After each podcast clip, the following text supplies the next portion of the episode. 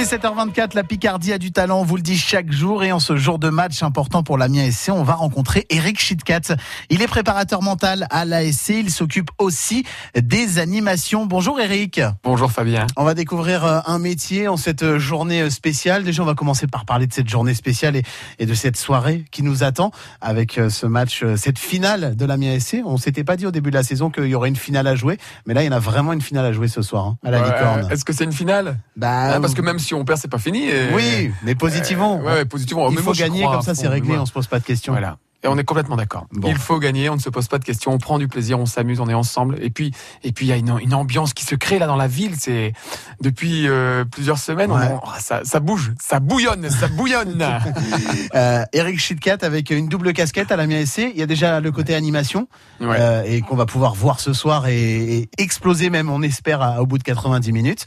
Et puis euh, le côté euh, préparation mentale à, à la SC c'est quoi un préparateur mental? Euh, Le préparateur mental, je vais définir ça pour euh, accompagner le sportif à mhm. être performant euh, au moment du, enfin quand, quand, il en a besoin, quand il en a besoin. C'est-à-dire bah là pour pour le cadre au moment du match, quoi. Hein. Ouais. Au moment du match. Il faut être performant, euh, être prêt mentalement sur les 90 minutes pour un joueur de foot ou, ou peut-être à certains moments du, du, du, match. Mais je pense que c'est les deux, les deux, mon colonel, parce qu'en fait, euh, si tu es prêt mentalement pour, euh, pour gérer, être capable de gérer tes émotions, mmh. être capable de gérer ton estime. L'estime, c'est tout ce qu'on va préparer avant c'est comment il va s'aimer, comment les gens autour de, comment il va se reconnaître. Et ça, c'est super, super important pour être performant parce qu'à partir du moment où une personne manque d'estime de soi, mmh. eh bien, forcément, euh, il va redonner moins, il va donner moins, moins de ses capacités sur, sur le terrain, quoi. Quelles aptitudes il faut, quel talent il faut pour être un préparateur mental? Alors, comment je vais identifier ça? Déjà, un, aimer les gens.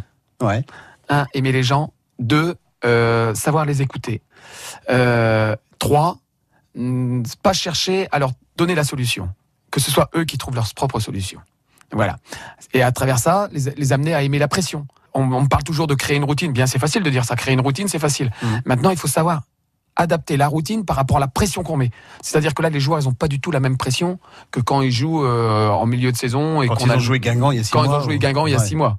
Voilà. Enfin, même si déjà le, match de Guingamp il y a six mois c'était tendu, mhm. mais euh, chaque événement crée une pression particulière et chaque joueur doit se créer cette pression pour aller chercher à être le meilleur possible, à sortir de sa zone de confort pour être le plus performant possible. Voilà mon objectif. Là, on est en fin de saison. Ça veut dire que physiquement, forcément, les joueurs euh, sont pas comme euh, en milieu de saison. Ça veut dire que le psychologique va jouer beaucoup sur le match de ce soir? Ah, c'est sûr que là, là, on va beaucoup travailler sur l'envie. Ouais. En tout cas, moi, je les embête pas trop. Hein. Sincèrement, je vais essentiellement travailler avec eux sur la concentration. Au jour d'aujourd'hui, d'ailleurs, là, j'y vais.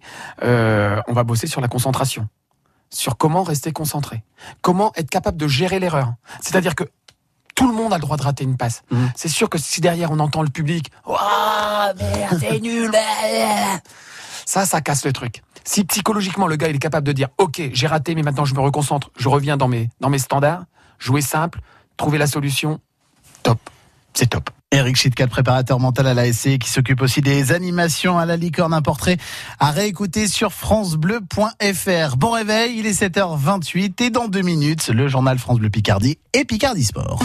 France Bleu Picardie, à Gamache, 103.3.